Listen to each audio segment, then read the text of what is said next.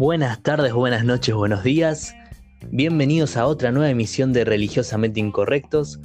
Mi nombre es John Andrajoso y nuevamente tengo el placer en esta nueva temporada de compartir esta emisión con mi amigo personal, Brandon El Nadie. ¿Cómo estás, Brandon? Muy bien. ¿Y vos, amigo? ¿Cómo te trata todo esto? Muy bien, muy bien, gracias a Dios acá, con las situaciones de la vida cotidiana que uno todo el tiempo está luchando, pero bien, gracias a Dios. Y bueno, en esta emisión, en este capítulo especial, vamos a tocar un tema que nos parecía muy interesante, un tema que nos lleva a muchas reflexiones y el cual, como siempre decimos, llega a nuestro corazón. La verdad que vale siempre aclarar que no hay ningún espíritu de acusación ni de juzgar, no, no estamos buscando señalar, solamente son cosas que llegan a nuestro corazón y que compartimos entre, en una charla entre amigos eh, siempre nos parece interesante esto de poder reflexionar juntos e ir generando una edificación juntos, ¿no? Un cuerpo de conocimiento, como siempre digo, y, compartirlo, por si a alguien le interesa, por si a alguien le, es de bendición. Así que nada, de eso se trata una charla, y en este caso el tema se va a llamar La única cultura es la del reino.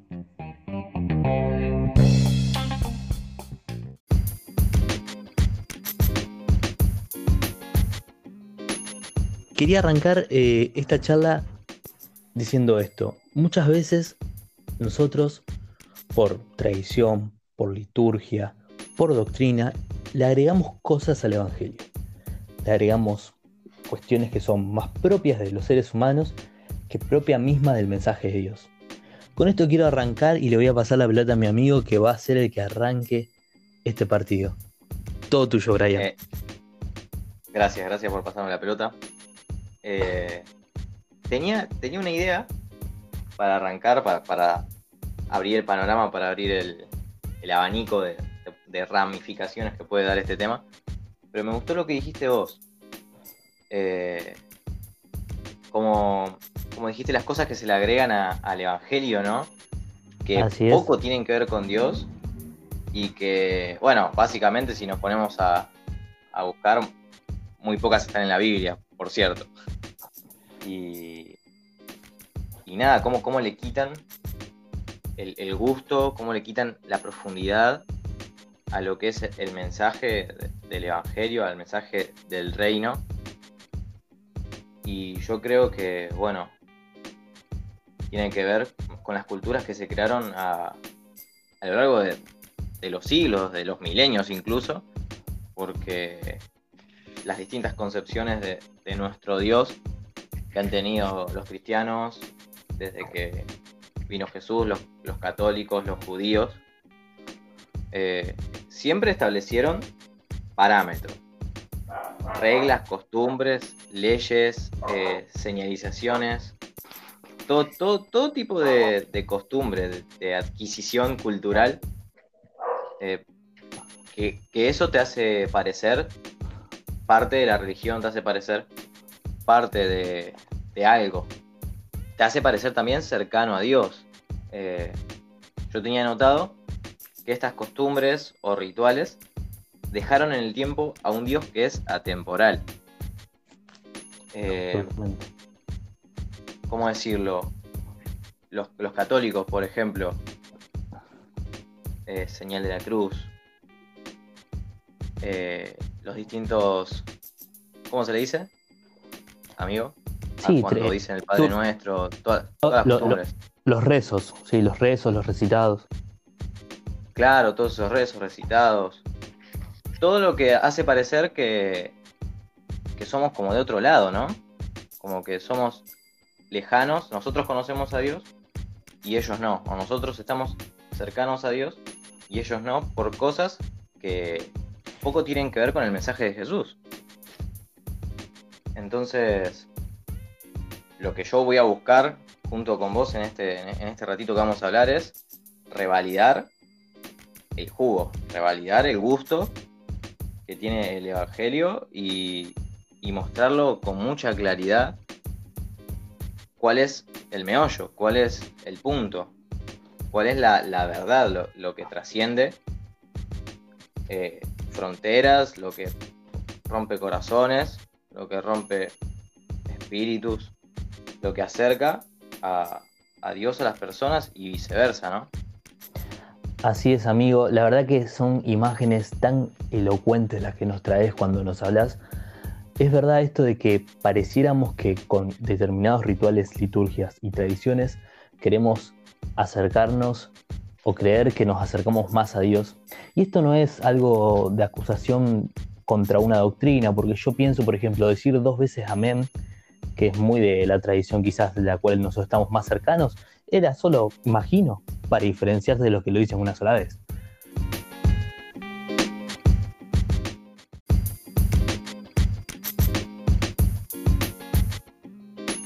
que a veces estas formas diferentes culturales son mucho más para diferenciarnos que por otra cosa. Cuando vos hablabas específicamente ¿no? de la tradición católica, la cual nosotros respetamos y tenemos también mucho aprecio, eh, no es por señalar directamente a ellos. Como decía, hay un montón de cuestiones que son propias de los hermanos también evangélicos que, que son propias de su cultura, que es una cultura que también viene de una forma, que llega al país de una forma muy específica y que la verdad que hay un montón de, de, digamos, de prácticas y tradiciones que no son específicamente bíblicas y que se mantuvieron en el tiempo y que hicieron a, las costumbres de, ese tipo, digamos, de denominación que obviamente respetamos y también valoramos. Lo que queremos decir con esto es que cómo a veces estas cosas nos separan de las personas, ¿no?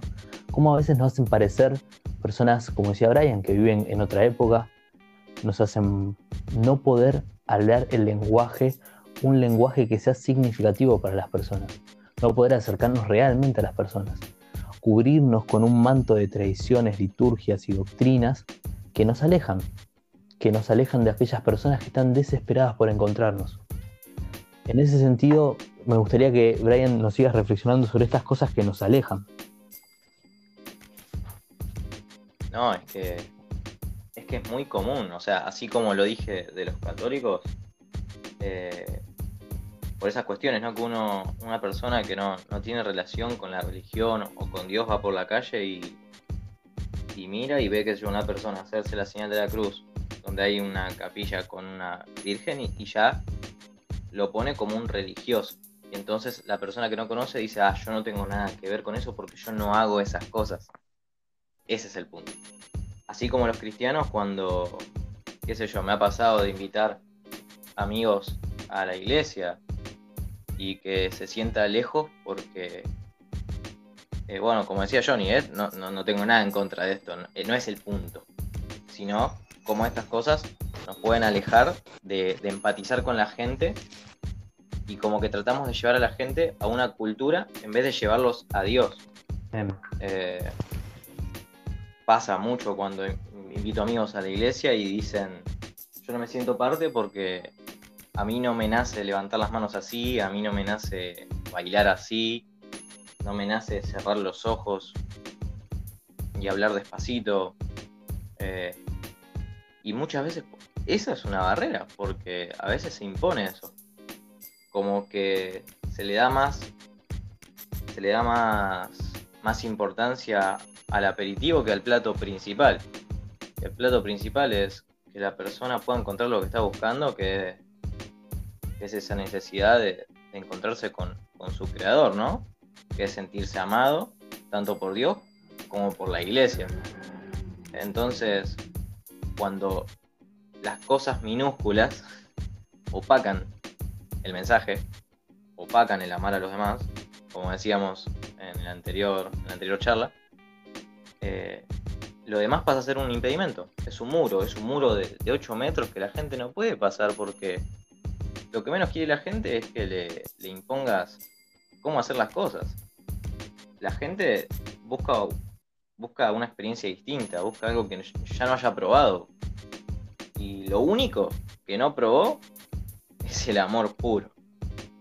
Y la cultura muchas veces es un impedimento. Nuestra cultura, la cultura de los creyentes, es un impedimento para que la gente se sienta amada. Tanto como los católicos, como los cristianos, como los judíos, como cualquiera de las religiones que, priorice una costumbre más que el acercar a la persona a Dios. siempre va a ser un impedimento. Cuando esto tengo más, es cuando estas costumbres tengan más importancia, ¿no? Sí, así es. Y además, como vos bien decías, a veces, digamos, hacemos foco en cosas que no son tan importantes.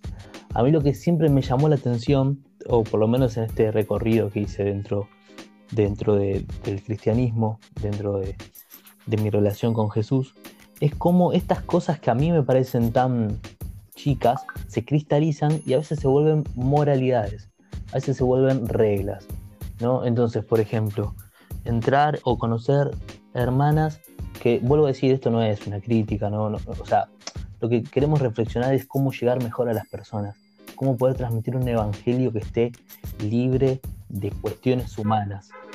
Eso es lo que queremos transmitir. Pero digo, ¿no? Entonces de, repente entro o conozco a una hermana cristiana y sé que no utiliza jeans, ¿no? Y esto pareciera una discusión de, los años 60.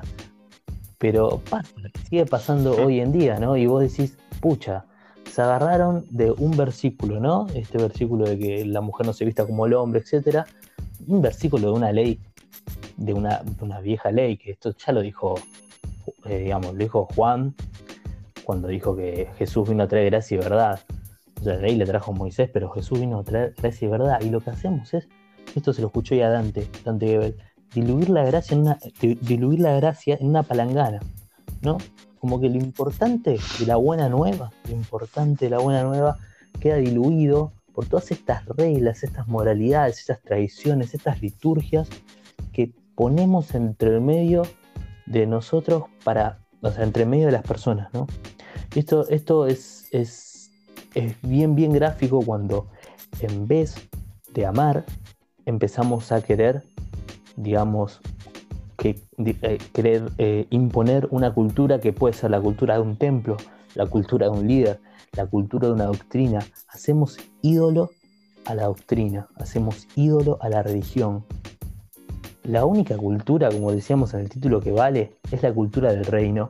La cultura del reino es amar al prójimo, es amarnos los unos a los otros. Yo a veces me da un poco de vergüenza, ¿viste? Hacer estos podcasts. Y siempre caigo en estas palabras que, que yo eh, valoro esto que llega a mi corazón y tengo que decirlo. Y no puedo no decirlo. Entonces, bien, no, no soy un teólogo, no lo voy a hacer. no soy un conferencista, tampoco me interesa hacerlo. Pero quiero transmitir esto de que no diluyamos, no, diluyamos la gracia, no, no, no, no transformemos eh, el cristianismo en una serie de reglas o una forma de hablar. Hagamos, hagamos del Evangelio lo que verdaderamente el Evangelio dice y pide. Lleguemos a las personas, mostrémosles el pan de vida, démosles agua a los que están sacados de sed. En esta dirección, Brian, vos, eh, ¿qué otras reflexiones que llegaste? ¿O qué, se te viene a la cabeza a partir de todo esto que te estoy diciendo? Uh, eh, para empezar, tengo acá eh, escrita la definición de cultura. Conjunto de conocimientos, ideas, tradiciones y costumbres que caracterizan a un pueblo, a una clase social o a una época. Y yo hace un ratito hablaba de la cultura como un impedimento para acercarse a las personas.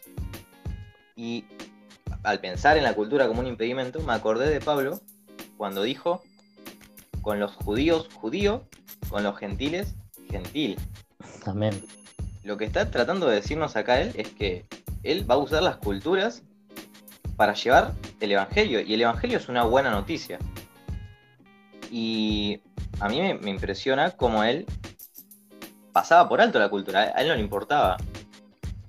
sabemos que en esa época las culturas eran mucho más estrictas y, necesitaban mucho ser respetadas para pertenecer. Sin embargo, él las usaba como herramienta para llegar a las personas.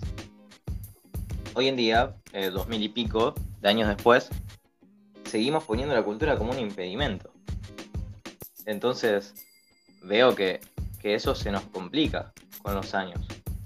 Estos conocimientos, ideas y tradiciones, eh, nos viene bien conocerlas para llegar a las personas. Si yo tengo que estar con alguien cerca para amarla, voy a usar esto para acercarme, para empatizar, para mostrar la profundidad del Evangelio que es el amor. Y muchas veces nos quedamos enseñando cómo levantar las manos y nos olvidamos de enseñar cómo amar a los demás, cómo de enseñarle a la persona cuán amadas por Dios. Entonces, no, a mí me, impactó mucho siempre como Pablo, o sea, podemos verlo en la Biblia, él tiene cartas a los hebreos, a los romanos, cómo él se pasó de cultura en cultura, conociendo bien cada una, introduciéndose en ellas para llegar a las personas. A ver, ¿cómo decirlo? Me, choca eh, lo opuesto que son estos conceptos. La cultura como tropiezo y la cultura como herramienta para alcanzar a las personas. Sí. Entonces, eso básicamente, por lo menos a mí, me llama mucho la atención. Me llama la atención en el sentido de exhortación, de, reto. Absolutamente. Eh, sí, hay, hay... Para aprender a... Como, como vos decías, hay que aprender y meditar sobre esto. Sí, totalmente. Totalmente. Cuando, o sea, no hay que perder, no hay que perder el hilo. Ojo, es difícil igual porque tenemos 2000 años de hilo fácilmente se puede perder. Tampoco, como decíamos al principio, es una crítica. Es natural que se pierda el hilo, porque la, Dios es atemporal, pero nosotros somos temporales. Los de, la, los de la época del Renacimiento dejaron su modo de cultura, los de los 60 dejaron su modo de cultura, y siempre lleva mucho más tiempo eh, desaprender que aprender, ¿no? Como que absorbemos las culturas y, no estamos atentos al cambio eh, que se viene. Así es. Entonces, en el, medio, en el medio de este cambio cultural, hay mucha gente que es lastimada porque si hay algo que no cambia, las culturas cambian, pero si hay algo que no cambia es que se prioriza la cultura. Así es. Yo, a ver, en este mismo sentido, pensaba en esta parábola, que es la parábola de que el reino de los cielos es semejante a la levadura, y esto que esa levadura que se escondió en tres medidas de harina, pero que leudó todo, ¿no? Hasta que todo fue leudado. Ese tiene que ser el accionar del cristiano, esa luz en medio de la oscuridad. Y esto no significa doblegarse a la cultura del mundo. No estamos hablando de eso, no estamos diciendo, bueno, viví las reglas del mundo. No, estamos siendo mucho más inteligentes tenés que ser la levadura que está impregnando el mundo. Tenés que ser ese factor que bendice. Y a lo, a lo que queremos reflexionar con esto, esto te lo, habrán, te lo habrán dicho un montón de veces, pero realmente pensar, pensar en que si uno realmente puede ser ese pequeño, esa pequeña eh, semilla que cae, esa semilla va a generar, va a generar frutos. Y si la maleza crece también, no importa porque luego, luego en el tiempo de la cosecha, se desechará aquello que, no, que no sirve. Y en esto es muy importante porque muchas veces, digamos, se habla sobre la cultura actual, la cultura del mundo. A veces siento que el cristiano, por ejemplo, o nuestra cultura cristiana, termina siendo de contrapeso en un paradigma cultural que lo único que hace es responder a conservar el status quo de lo que ya está, digamos, eh, en este mundo. Y eso no es cristiano, eso no es contracultural. O sea, que, que cuando piensan en cristianos, y esto también me, lo, recuerdo de Dante, cuando piensan en cristianos, piensen en panuelo celeste, no, no, es la, verdadera forma de ser contracultura. Estamos siendo parte de un sistema y manteniendo ese status quo, no somos unos simples conservadores. Vinimos a, a predicar, o sea, vinimos. Jesús nos dio vida, nos dio eh, por su gracia, por la gratitud de su amor, la salvación. Y tenemos que predicar esa salvación, porque sabemos que cuando el Espíritu mora, las personas se transforman y el gozo y la paz son inentendibles. Entonces, no podemos ser una simple, digamos, rama de la cultura que mantiene el status quo, unos simples conservadores. No, ser contracultural es mucho más. Es no responder esos paradigmas, es cambiarlos es no responder a esa filosofía que hoy en día hay, sino cambiarla, imponer una nueva filosofía. Somos mucho más que unos panelos celestes o unos simples conservadores. Somos gente que quiere venir a transformar el mundo, que lo va a transformar, que tiene un grito de amor, que da sin esperar nada a cambio, que rompe la lógica de esta modernidad y esta posmodernidad de desechable, capitalista o como quiera llamarlo. O sea, a mí a veces cuando veo un montón de compañeros eh, cristianos, de amigos cristianos que están perdidos en ideologías específicamente políticas y la toman como ídolo, la verdad que yo me, genera un, dolor en el alma, un, sí, un rechazo gigante y, lo digo con pasión, lo digo con pasión. Y también pienso que a veces cuando se cristalizan todas estas culturas, estas tradiciones, se vuelven como teologías, o a veces cuando hacemos teologías desde nuestras culturas o entendimientos, son como rocas gigantes que están atadas y que no permiten que nos, que nos abracemos. Hay un dibujo muy bueno de Naked Pastor que, bueno, es un, es un pastor eh, estadounidense que también, que la verdad que desafía continuamente lo que es la cultura cristiana y de una forma muy, muy eh, incómoda. Así que si van a verlo, tengan un corazón predispuesto a buscar lo bueno, lo bello y lo agradable. Pero él hay un dibujo que son un montón de personas que tienen una roca gigante atada y, dice teología. Y cómo esas cosas nos separan, ¿no? Cómo en vez de poder llegar a una, a una unidad con todos los hermanos cristianos, estamos viendo qué cosas hacemos diferentes de nuestra forma de entender la doctrina, la teología. Y la verdad que no, no, no, no podemos estar separándonos por, fondas, por formas de entendimiento que son humanas. Es mucho más simple. Eh, Brian, si querés agregar algunas palabras finales. Eh, no, no, no, estoy, me quedé ahí pensando en algunas cosas, pero te, te, escucho a vos. No, todo lo que decías me... Para empezar, tengo un, sueño yo que es que cuando se me recuerda a mí, esto llevado a la mínima expresión, ¿no? De un individuo. Que cuando piensen en, en, Brian no sea el chabón que iba de camisa el domingo a la mañana. Que sea el, el chabón que cuando no tuve para comer le fui a tocar la puerta y me invitó a pasar a cenar con él. Esa es la cultura que, que, tenemos que imponer. Eso, así es como me gustaría que miren a los cristianos, ¿no? Como uh, ese de pañuelo verde, ese conservador, ese que no quiere cuidar a las personas o como les llamen. Y esto es un, ya metiéndonos en una pequeña ramita, ya es un, un error de foco. Cuando los cristianos, en vez de afectar la cultura, se inventaron una subcultura para prevalecer. Amén.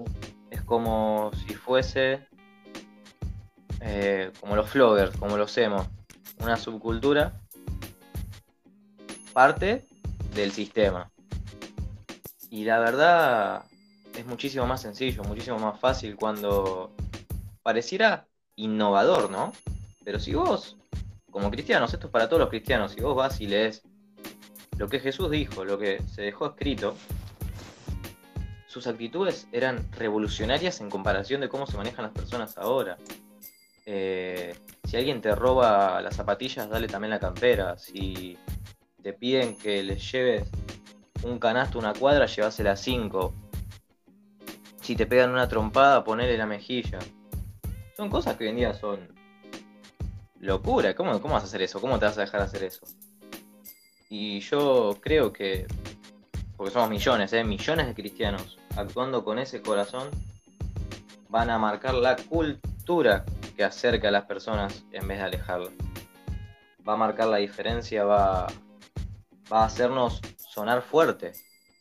Y, no va, nos va, a, va a hacer que marquemos la diferencia y no seamos un, sí, como dije antes, un grupo social más. Porque las palabras de Jesús, eh, las, instrucciones que nos dejó para manejarnos en el mundo, son las que tienen profundidad para afectar a las vidas. Después el pañuelo celeste, lo que fuere, queda acá, va a ser un recuerdo. Pero lo que dijo Jesús de cómo nos tenemos que comportar para marcar cultura, para mostrar diferencia y que esa cultura sea una herramienta y no un, un muro de dos metros para que la gente no se acerque, en ese momento vamos a poder mostrar un Dios cercano y no lejano como, como se muestra a lo largo de, la historia, ¿no? Un Dios que solamente está cerca de unos cuantos.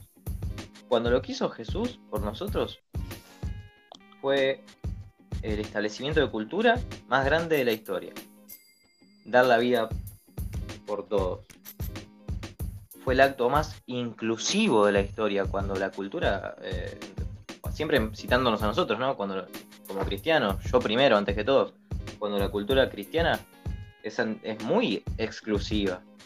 Lo ves como iglesia y lo ves incluso dentro de la iglesia. Sí, la verdadera cultura, ¿no? Cuando, claro, cuando lo que nos dejó Jesús es la mayor eh, inclusividad de todas, a todos, toda raza, todo tipo de personas. Eh, hicimos de nuestra fe eh, una barricada de 20 metros que, que cuando la gente se acerca tiene que hacer un esfuerzo sobrehumano para entendernos. Cuando si lo pensás muy profundamente y quizás estudiando 82 años de teología, creo que nos topamos con lo mismo, que, que es entender que Jesús murió por mí y que me amó y que no lo merecía y que nadie lo merece en realidad, pero es un regalo y está al alcance de todos en cualquier momento. Sí, sí, sí, así es. La verdad que es dejar bien en claro que Dios, por medio de Jesús, digamos, hizo el sacrificio de amor más grande de la historia por todos, por todas las personas. No hay una diferencia, no hay una acepción, no hay una división, es por todos. Ese es el mayor acto de inclusión, como vos bien decías, y, y la verdad que de eso se trata. También, y para rápidamente, porque ya se nos está yendo el tiempo, la verdad que se me pasó y me quedaron un montón de cosas acá, pero me pasó estos días de estar leyendo a Lewis, ¿no? C.S. Lewis. Y la verdad que él tiene una forma de explicar cuestiones teológicas o cuestiones de la fe a partir de su formación científica, que utiliza la lógica científica del mundo, por decir un mundo, de, de, una forma, y explica el Evangelio, y explica a Jesús, y explica a Dios. Entonces, explica el carácter de Dios. Entonces vos decís, pucha, esto es ser levadura. Y estamos hablando de hace cientos, bueno, varios años atrás, no cientos de años atrás, pero eh, lo que quiero decir con esto es que se puede ser levadura en esta cultura. Podemos parecer de la cultura, pero en realidad estar transformándola, estar bendiciéndola sin que lo sepan. Y, de eso se trata, de eso se trata. Eh, esto también de leer a, Lewis, por ejemplo, o leer la vida de Francisco de Asís, me hace a veces también caer en que estas doctrinas y estas culturas que nosotros inventamos y que nos, nos alejan entre mismos nosotros los hermanos cristianos de la denominación que sea, de la forma de, religión que sea, si, digamos, eh, es una lástima, quiero decir, ¿no? Hay tanta gente que puede bendecir de tantas formas y nosotros pensando y viendo que hace diferente el otro, cuando deberíamos ser uno y de esa forma demostrar que somos todos hijos de Dios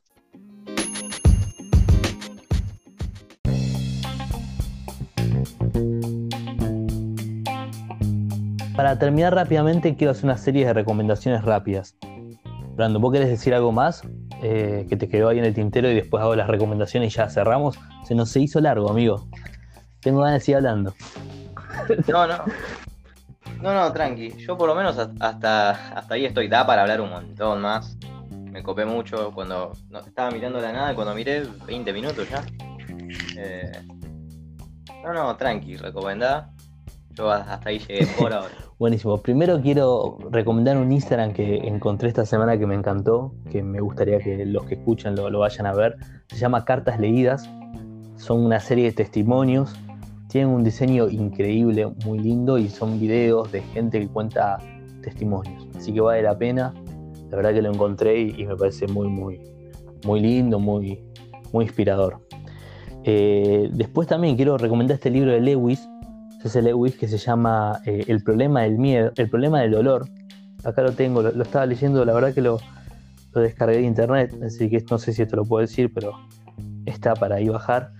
Y nada, es muy interesante porque es un estudio teológico, científico, racional, eh, ¿cómo es? Apologético de el porqué del dolor, que es muy difícil a veces de entender por qué, digamos, por qué existe el dolor en el mundo y la verdad que es increíble. Ya un día tocaremos ese tema, así que nada, era eso lo que quería recomendar. Bueno, Brandon, se nos fue el tiempo.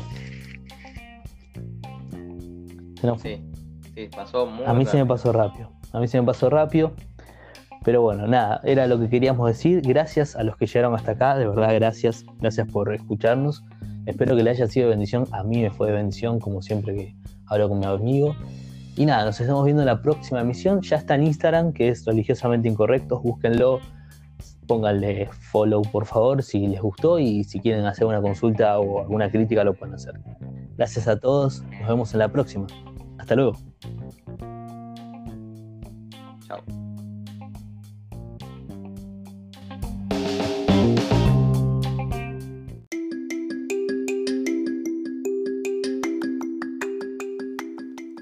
Agreganos a nuestro Instagram religiosamente incorrectos y déjanos tus saludos. Saludos.